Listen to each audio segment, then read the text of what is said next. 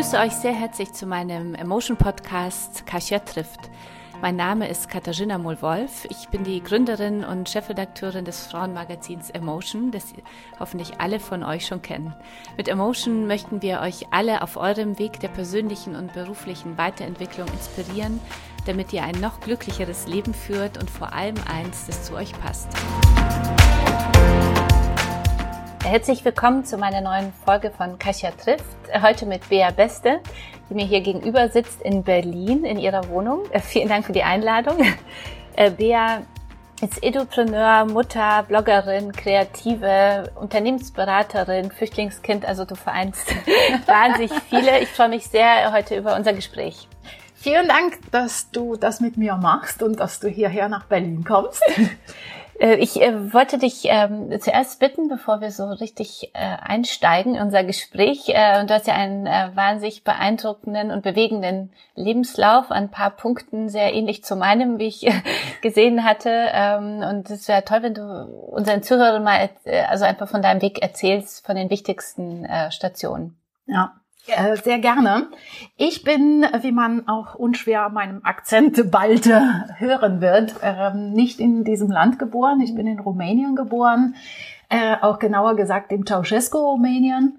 Ich kam 1968 auf die Welt und bin auch dort aufgewachsen, auch in diesem kommunistischen Regime. Das heißt auch so alles mitgemacht von Pionier bis zur dann einer Flucht mit 15 Jahren. Leider ein bisschen unter tragischen Umständen. Ich verlor meinen Vater, als ich zwölf Jahre alt war und dann meine Mutter mit 15. Und genau deswegen, das war auch der Grund meiner Ausreise und meiner Flucht aus Rumänien. Äh, ich hatte zum Glück Geschwister aus der ersten Ehe meines Vaters in Deutschland, die mich de facto freigekauft haben. Deswegen auch so ein bisschen Luxusflucht. Wir mhm. haben einige Parteifunktionäre damals bestochen und ich konnte ausreisen. Ich bin in Karlsruhe äh, zur Schule gegangen, habe dort Abitur gemacht, dann in Berlin studiert. Ich bin ein halber Wirtschaftsingenieur und eine ganze Kommunikationswirtin. Äh, ähm, an der UDK Berlin habe ich studiert und äh, dann habe ich für Sat1 gearbeitet, für die Boston Consulting Group als Beraterin. Und 2006 habe ich mein Schicksal als Unternehmerin in die Hände genommen und habe gegründet, die Forms Schulen, Forms Education, bilinguale Schulen, ein Netzwerk in äh, ja, inzwischen sechs Städten neun Schulen insgesamt. Und äh, da bin ich aber nicht mehr operativ tätig. Ich bin da 2011 ausgestiegen aus dem Management. Und ähm, ja, danach gab es auch andere turbulente Zeiten. Ich bin auf eine Weltreise gegangen zu spannenden Bildungsorten. Und dann habe ich die Toller Box gegründet, mhm. mit der ich mich einmal so voll auf die Schnauze Zuerst gepackt bist du ja richtig Gründerin, Unternehmerin geworden. Genau. Gründerin und Unternehmerin bin ich ja mit den mhm. Formschulen geworden. Mhm. Und das war auch unglaubliches Glück, weil das mhm. Unternehmen auch sehr stark gewachsen ist, trotz sehr, ja, auch mitreisenden Zeiten und auch sehr vielen ja, Failures, wie man das so schön nennt. Also mhm. es ist nicht so, dass wir nicht auch zwischendrin mal gescheitert sind, aber insgesamt ist es ein Unternehmen, dem es gut geht. Ähm, der Tollerbox, die ich danach gegründet habe, leider nicht so. Mit der habe ich auch tatsächlich eine volle Insolvenz hingelegt. Aber daraus hat sich der Blog entwickelt, Toller Bär. Und äh, den betreibe ich mit großer Freude neben anderen Aktivitäten, mhm, die du am Anfang genau. genau erwähnt hast. Du bist auch sehr früh Mutter geworden. Ich bin mit 21 mhm. Mutter geworden. Das war, äh, ich sag mal, gewollt, gewollt aber nicht geplant. Und äh, meine Tochter ist groß, die hat gerade jetzt vor vier Wochen äh, ist sie Master of Architecture geworden. Ja, toll. Herzlichen Glückwunsch an die Mutter. super stolze Mama, super stolz. Was ist bei den äh, vielen Stationen, die du gemacht hast, auf paar möchte ich nochmal äh, im Detail äh, nochmal zu sprechen kommen, so für dich der wichtigste Wendepunkt in deinem bisherigen Leben gewesen? Ach, sehr schwer zu sagen. Ich glaube nicht, dass es einen Wendepunkt gab. Ich glaube, es gab mehrere. Definitiv der vielleicht wichtigste und ähm, mitreisendste war ja mein, mein Ausreisen aus Rumänien und mein Eintritt in die westliche freie Welt. Mhm. Äh, für mich auch ganz wichtig. Ich habe eine Kindheit verbracht mit einem Regime, von dem es mir durch meine Eltern sehr klar war, dass es nicht richtig ist, so wie es läuft. Ähm, ja, ich habe eine sehr schöne Kindheit gehabt, relativ unbeschwert, aber auch in einem unfreien Land. Und deswegen, ich glaube, der wichtigste Wendepunkt war tatsächlich da rauszukommen und auch dieses Gefühl, ja, ich kann alles werden, was ich will, ich kann alles machen, was ich will und ich kann meine Wahrheit nach außen tragen, ohne Angst zu haben, dass ich in irgendein Gefängnis komme. Das ist ein, äh, ein sehr bewegender Part deines Lebens, der mich auch äh, verbindet mit dir, weil ich, äh, also bei mir ist meine Mutter geflohen, also sie war 28 und ich war damals sieben, auch weil sie raus aus dem kommunistischen Polen wollte in die Freiheit und wir sind auch so über Nacht nach äh, Berlin, über Berlin dann nach München geflohen. Ähm, hast du das Gefühl, so als äh, Flüchtlingskind, ist es ein, ein Vorteil oder ein Nachteil für dein weiteres Leben ist? Ich habe es für mich als Vorteil mhm. interpretiert, aber ich glaube, so mhm. funktioniert mein Hirn. Mhm. Ja, ich glaube, alles, was mir passiert, denke ich mir, ach, ist schon okay, so, mhm. wir machen was Gutes draus. Ähm, natürlich war es sehr halt hart, meine Eltern zu verlieren. Ähm, ich kam aber nach Deutschland. Ich wollte das Land kennenlernen. Ich habe die Freiheit genossen. Ich wollte auch die Sprache lernen. Und deswegen habe ich das so für mich umgekehrt in, ich entdecke eine Kultur, ich entdecke eine Sprache. Ich habe auch schlichtweg vergessen, mir leid zu tun. Und erst als so zwei, drei Jahre später Leute kamen, legten mir die Hand auf die Schulter und sagten, du armes Waisenkind. Und ich dachte, ja, kratz, kratz am Kopf. Stimmt. stimmt irgendwie, aber ja. so arm fühle ich mich nicht. Ich fühle mich unglaublich reich an Eindrücken und auch an dieser Chance, dass ich überhaupt rauskam. Mhm. Nee, ich bin total reich. Mhm. Mir geht's super. Ja. Ich habe, äh, ich finde das manchmal als äh, großen Vorteil, weil man einmal A schon mal in einem anderen Land gelebt hat, äh, um, wo man gemerkt hat, Freiheit ist nicht etwas Selbstverständliches. Und äh, auf der anderen Seite, wenn man so bei nach Deutschland gekommen ist und bei Null startet, was du ja noch viel extremer als ich. Ich bin ja immer mit meiner Mutter hierher gekommen und, und habe es mitgelebt. So schlimm. Und bei dir genau Rumänien und äh, dazu 15 Jahre und allein ähm, da habe ich das Gefühl, da lernt man schon so wirklich ah, so einen Lösungsmechanismus vielleicht und, und lernt aufzustehen und weiterzumachen. Oder wie hast du das ähm, so empfunden? Oder was, ja, hast du all dieser, was war so dein Learning aus dieser Zeit? Sagen wir, all das habe ich gelernt. Mhm. Also äh, vielleicht das Wichtigste, was ich gelernt habe, ist äh, nicht zu verzagen. Die Situation war sehr schlecht. Mein Vater war schon tot und mhm. meine Mutter war äh, krebskrank und äh, wie man so schön mhm. nennt, terminal. Mhm. Und da war es klar, dass Waisenkinder, die auch noch gut in der Schule waren, was ich war, ähm, sehr schnell in die, in die Fänge der Securitate gerieten. Mhm. Also so richtig erhärtet ist das nicht, aber die meisten wurden mhm. dann schon zu Agenten mhm. ausgebildet. Mhm. Und diese Perspektive war eine sehr unschöne, mhm. Mhm. aber auch sehr stark mit Angst behaftet. Und ich habe gemerkt, dass ich selber da dazu beitragen konnte, dass ich mich befreien konnte. Also es war nicht nur das Geld meiner Schwester, was wir irgendwie überreicht haben, sondern ich habe mit meinen 15 Jahren damals selber Umschläge mit Geld gestopft und sie irgendwelchen Funktionären mhm. selber überreicht. Mhm. Mit netten Blick und netten Lächeln. Und ich merkte, es war ja nicht so, dass die Erwachsenen das für mich organisiert haben, sondern dass ich selbst rauskommen wollte aus der Situation und selbst äh, dazu beitragen konnte, das umzusetzen. Und ich glaube, das war das größte Learning. Willst du was? Streck dich danach, auch wenn es mega Überwindung kostet ähm, holst dir, versuche dich zu befreien. Und ich glaube, das hat mir so einen Schub fürs ganze Leben mhm. gegeben. Selbstbewusstsein? Ich glaube, Selbstbewusstsein und so eine Art blinde Zuversicht, egal in welcher Scheißsituation du bist, ja, irgendwie kriegst du dich noch freigestrampelt. Mhm. Und dann auch nicht nur das Schlechte zu sehen, sondern wirklich ein Ziel vor Augen zu haben also ich kann mich wirklich noch erinnern aus der damaligen Zeit, wie ich so ein, tatsächlich visualisiert habe, sowas wie dunkel und irgendwo so ein Licht, auf das ich raus möchte. Und das hat mir enorm geholfen, selber diese Schritte zu unternehmen, da in dieses Licht, aufs Licht zu gehen und zu sagen, ich komme hier raus. Es ist äh, dann etwas, was du immer wieder auch im Leben äh, nutzen konntest dann auf deinem Weg, auch als Gründerin und wie du gesagt hast, ihr habt ja auch als äh, Gründerin, bist ja auch einmal äh, gestolpert oder gescheitert sozusagen. Einmal. Schön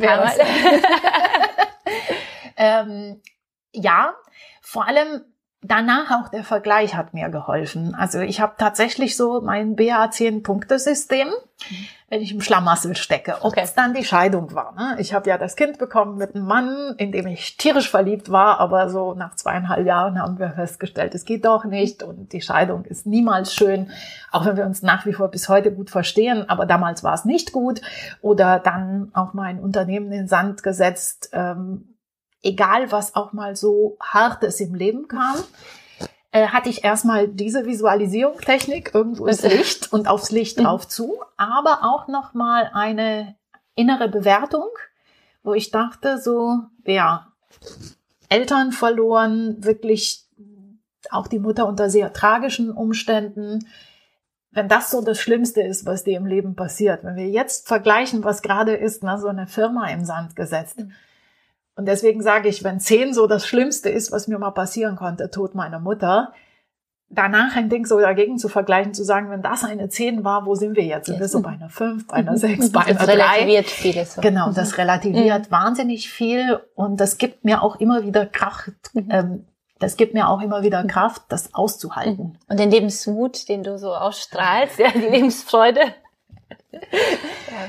Ich, es gibt ja, du hast ja einen tollen Lebenslauf, du hast so viele Stationen, da muss man sich ja konzentrieren, weil wir ja so unseren Podcast immer so eine halbe Stunde führen.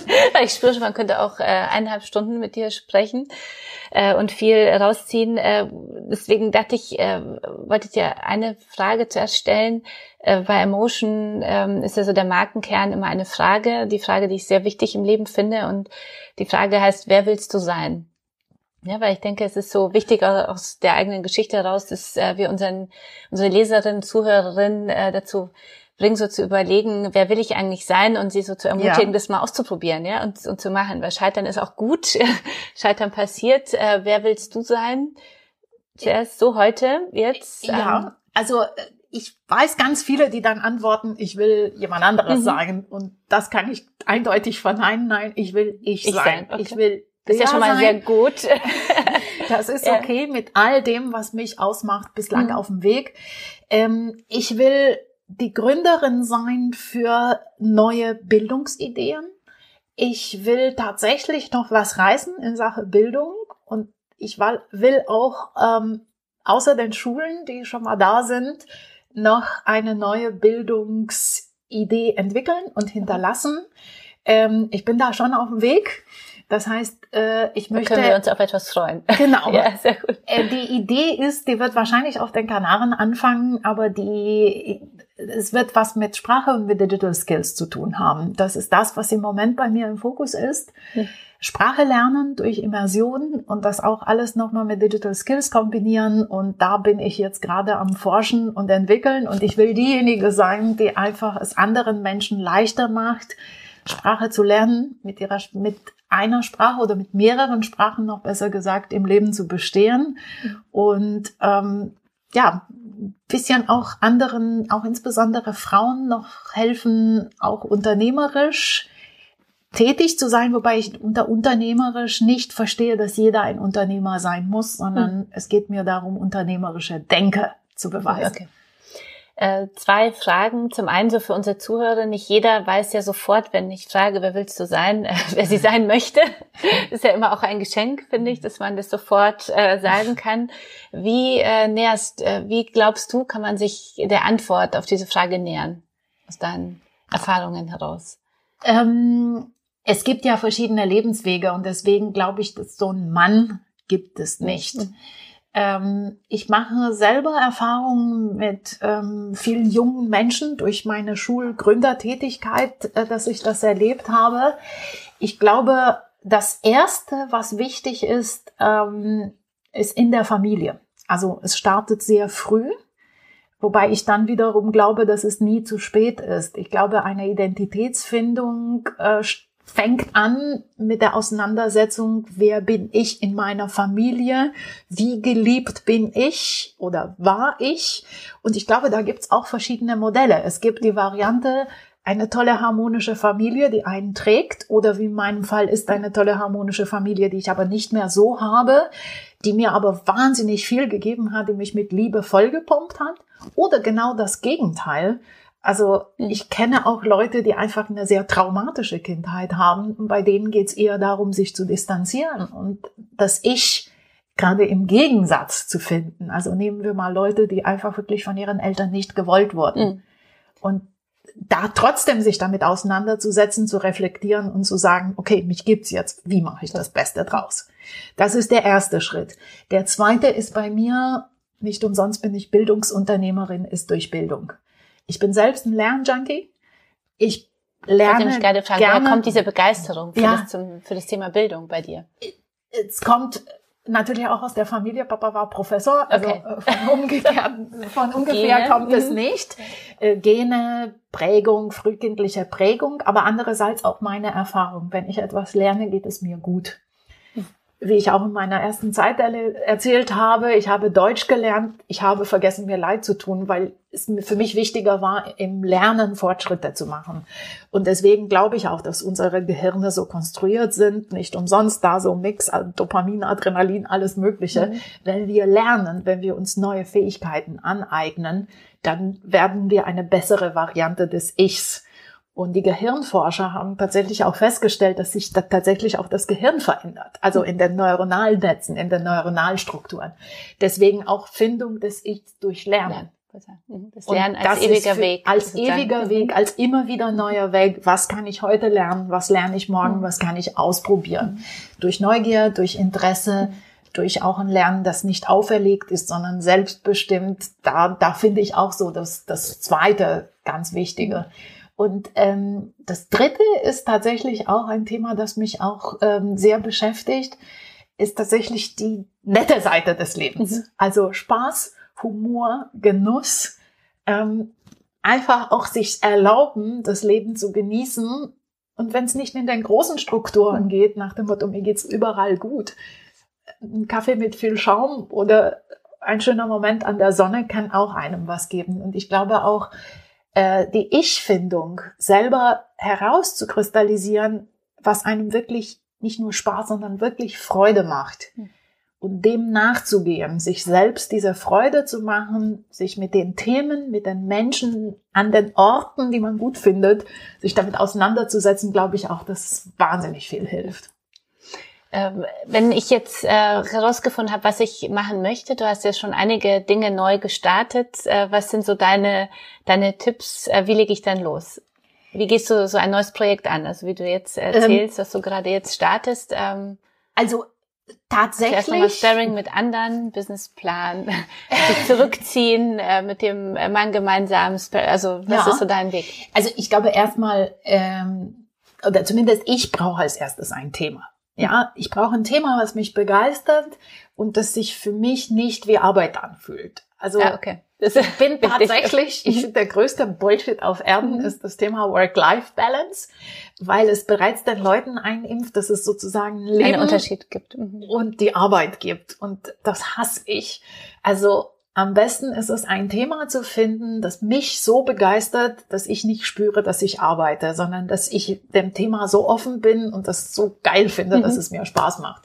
Und dann kommt tatsächlich bei mir auch so dieses Thema, das habe ich aber auch am meisten nach der Insolvenz gelernt, wo ich die Möglichkeit hatte, wirklich nachdem alles zerbrochen ist, nochmal neu zu machen, mich zu fragen, wie will ich wirklich leben?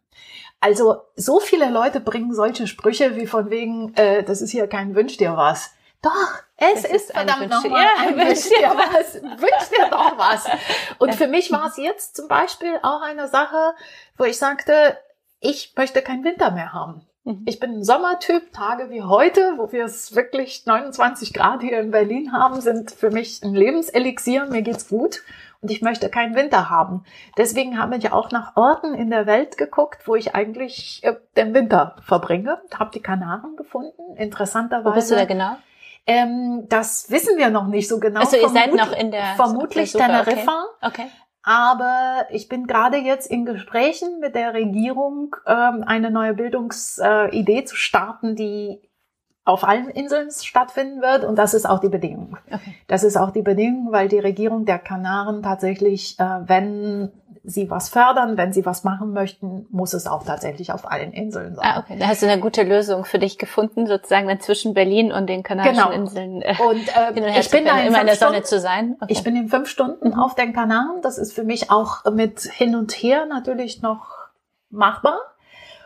Meine Lieblingsinsel ist tatsächlich Teneriffa. Ich habe mich da in die, in die Insel verliebt, weil es so alles bietet, was ich will. Aber mir leuchtet es auch ein, dass wenn ich etwas Unternehmerisches dort starte, dass es praktisch alle Kanaren mit äh, einbeziehen muss. Und deswegen so ganz genau, wo ich in den nächsten also gerade wenn wir starten sein werde, weiß ich nicht, aber wahrscheinlich Teneriffa oder Gran Canaria. Startest du wieder mit deinem Mann oder alleine? Wie wir ist so die Konstellation? Ihr habt ja gemeinsam schon eine Unternehmung, können wir gleich nochmal kurz zu sprechen kommen. aber wie ist es jetzt in der neuen? Also neuen in Projekt? der neuen, wir äh, erforschen jetzt gemeinsam das Gebiet, ist uns ist aber sehr klar, dass nach dem, was wir erlebt haben mit der Tollerbox, wo wir zwei gemeinsame Geschäftsführer mhm. waren, äh, und das Ganze nicht so gut gegangen mhm. ist, ähm, dass die Zusammenarbeit eher sehr klare Trennung haben kann. Also ich schließe es nicht aus, dass wir Geschäftspartner sind, aber wir müssen die Aufgabengebiete klarer trennen. Äh, wie war das? Da würde ich kurz äh, gerne darauf zu sprechen kommen, einfach weil ich das so wichtig finde, in Deutschland auch so eine Kultur auch des Scheiterns aufzubauen und zu unterstützen. Ja, das ist wahnsinnig äh, gut ist, äh, wenn man schon gescheitert ist, darüber zu reden und, und äh, einfach zu sagen, was habe ich daraus gelernt und wie geht's weiter, um einer Menschen, die Angst vor Gründen haben, die Angst zu nehmen, dass es mal klappt, mal klappt's nicht, aber es ist nicht schlimm. Ja. Es ist nämlich besser zu machen, als gar nichts zu machen und sich gar nicht zu trauen. Was sind so deine, also ihr hattet ja gemeinsam ein Unternehmen gestartet und äh, seid dann sozusagen gescheitert. Was sind so deine Learnings draus. Also ich bin immer noch der Meinung, und du, er ist schuld. Er ist schuld, genau. Das Aber ihr, ihr lebt fest. zusammen, habe ich zumindest das Gefühl. Also ich bin hier in dem wir, Haus. Wir leben uns ein ähnlich, aber ich bin immer noch der Meinung, er ist schuld. Nein, ich meine das auch so jetzt mit so einer gewissen mhm. Portion Humor. Mhm. Ähm, ganz schnell, wir hatten zusammen 2013 die Tollerbox gegründet nee, 2012 Jahresende. 2013 haben wir sie durch eins der größten Crowdfundings in Deutschland finanziert. Wir glaubten an uns, alle glaubten an uns. Ein tolles Projekt auch, finde ich nach wie vor. Ja. Das war so eine Bastelbox mhm. im Abo für Familien mit äh, natürlich, also die Box brachte Bildung, brachte Basteln, Experimentieren, alles nach Hause, also ein wunderschönes Projekt. Und wir haben uns 2015, Anfang des Jahres, damit wirklich voll auf die Schnauze gepackt. Mhm. Es würde jetzt zu weit führen, in das Warum nochmal einzugehen. Wir haben uns tatsächlich mit einem Investor verstolpert in mhm. der ganzen Sache und ähm, da gab es einen Streit und irgendwann hat mein Mann tatsächlich den Stecker gezogen, hat gesagt, ich bin zu alt für diesen Scheiß und äh, hat dem Investor abgesagt, wohl wissend, dass wir keinen Ersatzinvestor mhm. hatten und dass dann eine drohende Insolvenz im Hause gestanden hätte. Darüber möchte ich aber jetzt zu sprechen mhm. kommen. Ja, wir sind dann auch, wir haben keinen neuen Investor gefunden und wir sind auch voll in diese Insolvenz reingerasselt, was immer noch weh tut. Aber auf der anderen Seite, dieses durch eine Insolvenz gehen war nicht so schlimm, wie ich dachte. Und äh, das ist auch ein Element, was ich nicht wusste und das, was ich jetzt auch anderen mitgeben hm. kann. Was so Wir wichtig ist, weil es gibt ein Leben danach. Also, also ich habe ein Leben genau danach. Genau. Ich kann es mir sogar noch besser einrichten als vorher. Natürlich habe ich viel hm. Geld verloren und es hat auch sehr weh getan. Aber auch eine Insolvenz ist nicht das, wie ich mir damals vorgestellt habe, so nach dem Motto, dann meldet man die Insolvenz an, kommt ins Teamraum, sagt allen, sie sollen nach Hause gehen, Lichter aus und das war's. Hm. Sondern auch der Staat hilft unglaublich viel durch eine Insolvenz. Man hat eine sogenannte dreimonatige Karenzzeit. Also das heißt, eine Insolvenz wird erstmal angemeldet, dann kriegt man einen Insolvenzverwalter zugewiesen. Wir hatten auch Glück, dass wir einen Insolvenzverwalter hatten, der sehr kooperativ war, der mit uns auch Wege erarbeitet hat, wie wir vielleicht die Firma doch erhalten können. Leider hat es auch das nicht hingehauen, aber es war ein dreimonatiger Prozess. In der Zeit bezahlt der Staat die Gehälter. Also das heißt, wir konnten das ganze Team behalten. Wir haben dem Team totale Transparenz gegeben. Wir haben die Leute bei uns behalten erstmal. Das waren auch sehr selbstbewusste Leute, die dankbar waren, dass wir mit ihnen mit vollkommen offenen Karten spielen. Und ähm, ja, klar gab es Schmerzmomente. Wir haben auch alle zusammen geheult. aber es war jetzt nicht so dieses so totale, so das ganz Geknüpft aus und, schon, mhm. und jetzt noch mit unserem zehn Punkte. Ich wollte, da ja. habe ich gerade auch gedacht. Da war, war ich auch nur bei einer sechs Punkte, oder einer sieben. Also es ist ja, keiner gestorben. Mhm. Klar war es traurig, klar mhm. war es schlimm. Für mich hat sich auch tatsächlich angefühlt wie so ein Baby von mir, was stirbt. Aber auf der anderen Seite, es war sozial, es war okay und es ist auch eine Erfahrung, die ich mehr im Leben habe. Und unternehmerisch gesehen kann ich einfach nur sagen, ja, ich habe es überlebt, alles dran. Wir sitzen uns gegenüber, ich bin nicht gestorben. Das heißt, ich habe auch weniger Angst vor dem Scheitern als vorher. Das ist äh, sehr schön, so für unsere Hörerinnen, die vielleicht überlegen, sich selbstständig zu machen. Äh, es ist nicht so schlimm. Wichtig ist, glaube ich, was auszuprobieren oder seinen Traum mhm. mal zu versuchen zu verwirklichen. Und mal klappt's und mal klappt's einfach auch nicht. Aber auch das ist dann ja. nicht schlimm. Was sind so die drei äh, oder oder die wichtigsten Learnings aus diesem Prozess mit Tolovea? Aus der Insolvenz, toller Box. Toller Box, schon, toller, toller Box. Box, genau. Toller Box. Toller Box. Jetzt geht's nämlich weiter mit toller Bär. Genau. Aber was sind so für dich nochmal, was hast du da mitgenommen fürs nächste Unternehmen? Also, eine der wichtigsten Sachen, die ich mitgenommen habe, ist einfach auch ein bisschen kaltschnäuziger selber zu sein und äh, Business-Ideen nochmal wirklich genauer zu überprüfen, also auch vielleicht noch ein bisschen mehr Marktforschung zu betreiben, um wirklich hinzuhorchen, mhm. was die Kunden sagen ich war zu verliebt in meine eigenen Idee und ich dachte mir, wie, weißt du, wie das so eine Mama, ja. die sagt, oh, mein Kind ist hochbegabt, ist super. Ja, ich war überzeugt, die Toller Box ist das Beste seit geschnitten Ciabatta. Okay. Also das muss auch das Publikum haben. Ich hätte es auch vom Produkt her besser aufstellen können, wenn ich selber weniger so geblendet war von meiner tollen Idee, hm. sondern besser hingeguckt hätte. Das ist das eine. Das zweite, ähm, tatsächlich digitaler zu sein. Also okay. das war für mich auch nochmal so ein Thema. Ich glaube, was ja jetzt ganz haben, dein Thema ist, oder? Ja, heute? wir haben also. zu, zu, zu haptisch und zu wenig digital. Also ich glaube, digi mehr Digitalität in die Tollerbox gebracht zu haben, wäre eine coole Idee. Das macht Verena jetzt mit der Harvard Digitalwerkstatt. Ja. Ne? Also genau die Idee, verdammt mhm. nochmal. Aber wahrscheinlich zu dem Zeitpunkt so. Manchmal ist man auch mit einer Idee auch zu früh. Genau. so. Müssen wir nochmal sehen. Ähm, und das dritte, gelernt nicht aus falsch gemacht haben, sondern aus gut gemacht haben, was ich immer wieder gut machen würde. Also, wo ich auch sage, ja, ja, Taps auf die Schulter, gut gemacht. Es ist, ist auch wichtig, die Erfolge, sich immer an die Erfolge auch zu erinnern, genau. was wir Frauen oft ja auch vergessen. Ja, ja immer nur, in immer nur Fehler alles gemacht. immer nur selbst äh, reflektiert, perfekt, ja, Nummer, äh, Note eins, aber so dieses Erinnerung finde ich auch an die guten Erfolge und die guten Momente, was man, die man geschaffen hat auch. Genau, und das ist tatsächlich, ähm, was, was wir gut gemacht haben, was auch geholfen hat, auch durch die Zeit der Insolvenz, war totale Transparenz mit dem Team. Mitarbeiter nicht nur ernst nehmen in ihren Bedürfnissen, sondern ihnen auch mitteilen, wie es um uns steht, die, die Wahrheit zu sagen, das sind keine doofen Menschen. Damit konnten sie viel, viel besser umgehen, als wenn wir so hinter geschlossenen Geschäftsführerzimmer rumgetuschelt hätten. Und das hat sich gerade in der Zeit der Insolvenz hat sich das bezahlt gemacht. Die Leute waren bis zum letzten Augenblick bei uns und haben gesagt, ich kriege immer wieder einen Job, wir gucken, dass wir das hier retten und wenn nicht, dann nicht. Äh, kurz mit dem Mann gründen nochmal. Ähm, ihr, ihr seid ja immer noch zusammen. Wie habt ihr das geschafft?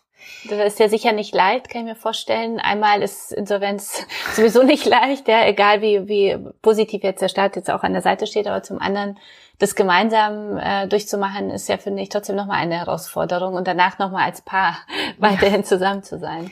Also äh, wir haben auch eine schlechte Phase gehabt. Also das heißt, so mitten in der Insolvenz, ich habe mich durch seine Entscheidung, die jetzt tatsächlich, und ich sage es jetzt, es fällt mir schwer, das zu sagen, aber er lag richtig, ja. Also, ah, okay. Er ist schuld, aber er hatte recht. So, ja, okay. damit müssen mhm. wir leben. Du siehst, ich mhm. mache auch Scherze damit. Mhm. Ich habe seine Entscheidung im Nachhinein nachvollzogen. Ich habe sie eben äh, in der ersten Zeit sehr, sehr übel genommen. Was war ich ja gemacht, auch dein Baby. Ja. War auch mein mhm. Baby, in meiner Sprache übersetzt. Mhm. Er hat's umgebracht. Äh, da gab es auch tatsächlich diese Konflikte. Äh, wir haben sehr viel drüber geredet. Wir haben uns auch eine Auszeit für uns genommen. Äh, wir haben das auch sehr gut reflektiert und analysiert untereinander. Ich habe noch gemerkt, dass es bei mir noch so Spuren von Aggression geblieben waren. Also tatsächlich, ich hatte Lust, ihn zu schlagen. Also so richtig ja, so. dieses, dieses uranimalische Instinkt, ich muss ihm wehtun.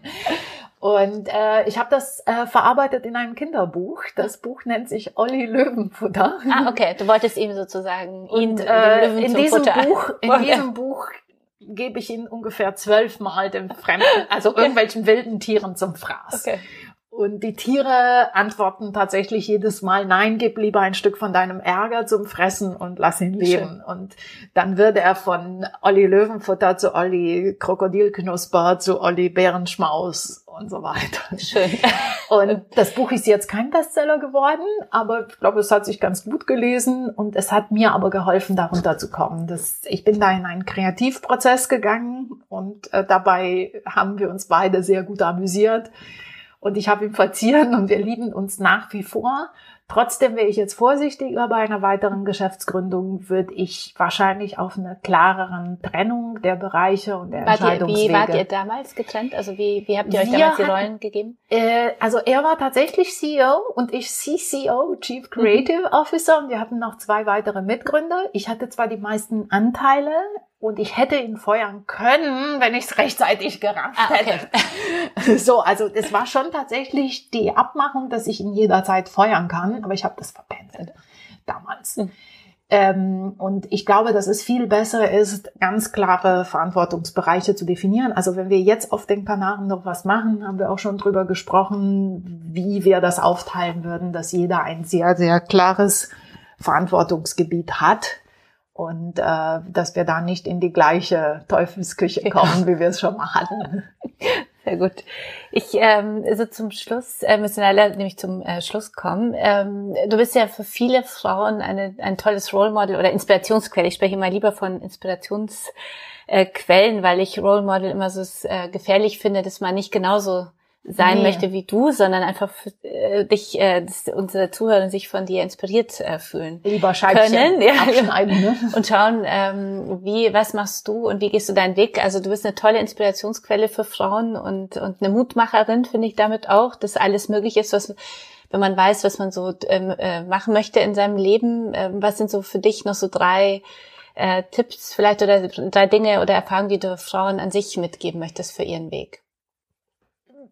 Ja, Tipps oder Erfahrungen sind Mhm. was anderes. Also ich glaube tatsächlich, ähm, wenn ich jetzt von Erfahrungen Ja, teilen. rede, ist, und ich muss es jetzt vorsichtig ausdrücken, weil ich will nicht so missionierend Mhm. klingen, aber ist tatsächlich, ich sage nicht Mutterschaft bewusst, aber mit Kindern zu tun Ja. zu haben. Mhm. Einfach mit ganz jungen Menschen Dinge entweder zu gestalten oder Zeit zu verbringen oder ihnen Fragen zu stellen. Ich glaube, dass das eine wichtige Erfahrung ist, so ein bisschen seine Antennen an der Zukunft dran zu haben. Okay. Und wie Mhm. gesagt, ein Kind zu bekommen, muss gar nicht sein. Mhm. Ich habe auch Nee, nur eins mit auch nicht. 21 Mhm. bekommen Mhm. und das ist gar nicht wichtig. Aber sich mal Kinder suchen und mit ihnen ein bisschen Zeit zu verbringen oder Welt junge Menschen, wie sie Mhm. die Welt sehen, das ist für mich wahnsinnig wichtig und ich glaube, ich würde es nicht nur Frauen empfehlen, sondern Genau. insgesamt Mhm. Leuten. Mhm. Also ich glaube, es gibt nichts klar. in meinem Leben, was ich nur Frauen Frauen. empfehlen möchte, sondern auch Deine- mhm. Menschen insgesamt, die, die was gestalten möchten. Also dieses Zeit mit Kindern verbringen. Dann das Thema ähm, Mut. Mut heißt nicht keine Angst haben, sondern Mut heißt Angst überwinden. Und das dritte ist tatsächlich das, was ich schon mal zwischendrin hatten, den Spaß und die Freude an Dingen nicht vergessen und auch selber den suchen. Einfach so rausfinden, was macht mir Spaß, was macht mir Freude, wenn ich ein Wärmetyp bin. Nein, ich muss nicht meinen Winter hier verbringen. Ich kann auch woanders sein. Wenn ich aber ein Kältetyp bin, muss ich den Sommer verdammt nochmal nicht hier verbringen.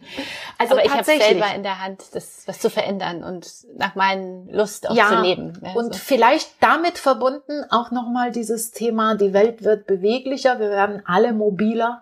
Auch das Trauen, was ich aus meiner Erfahrung festgestellt habe, du musst nicht an deinem Ort verweilen. Woanders ist das Leben auch schön. die Chance in die Digitalisierung sehen und nicht nur Angst. Genau, so. nicht nur Angst, sondern auch wirklich auch bewusst äh, deinen Ort zu verlassen und woanders andere Menschen kennenlernen, andere Kulturen. Ich glaube, dass das wahnsinnig wichtig ist. Jetzt zum äh, Schluss noch dein, hast du noch ein Lebensmotto über dem Ganzen, äh, was dich so trägt? Was wäre das denn? Ich habe tatsächlich mehrere Lebensmotti, okay. die kommen und gehen, aber ich habe gemerkt, dass eines äh, immer wieder kommt, das ist auch nicht von mir, sondern der wird auch mehreren Menschen zugeschrieben. Es ist tatsächlich, wer will, findet Wege, wer nicht will, findet Gründe. Und Sehr ich bin ein, Wegfinder. Schöner Satz. Hm. Vielen, vielen Dank für das tolle Gespräch und alles, alles Gute für die neue Unternehmung und ich freue mich aufs nächste Mal. Danke dir. Also Danke. hat auch sehr viel Spaß gemacht. Und Grüße an alle.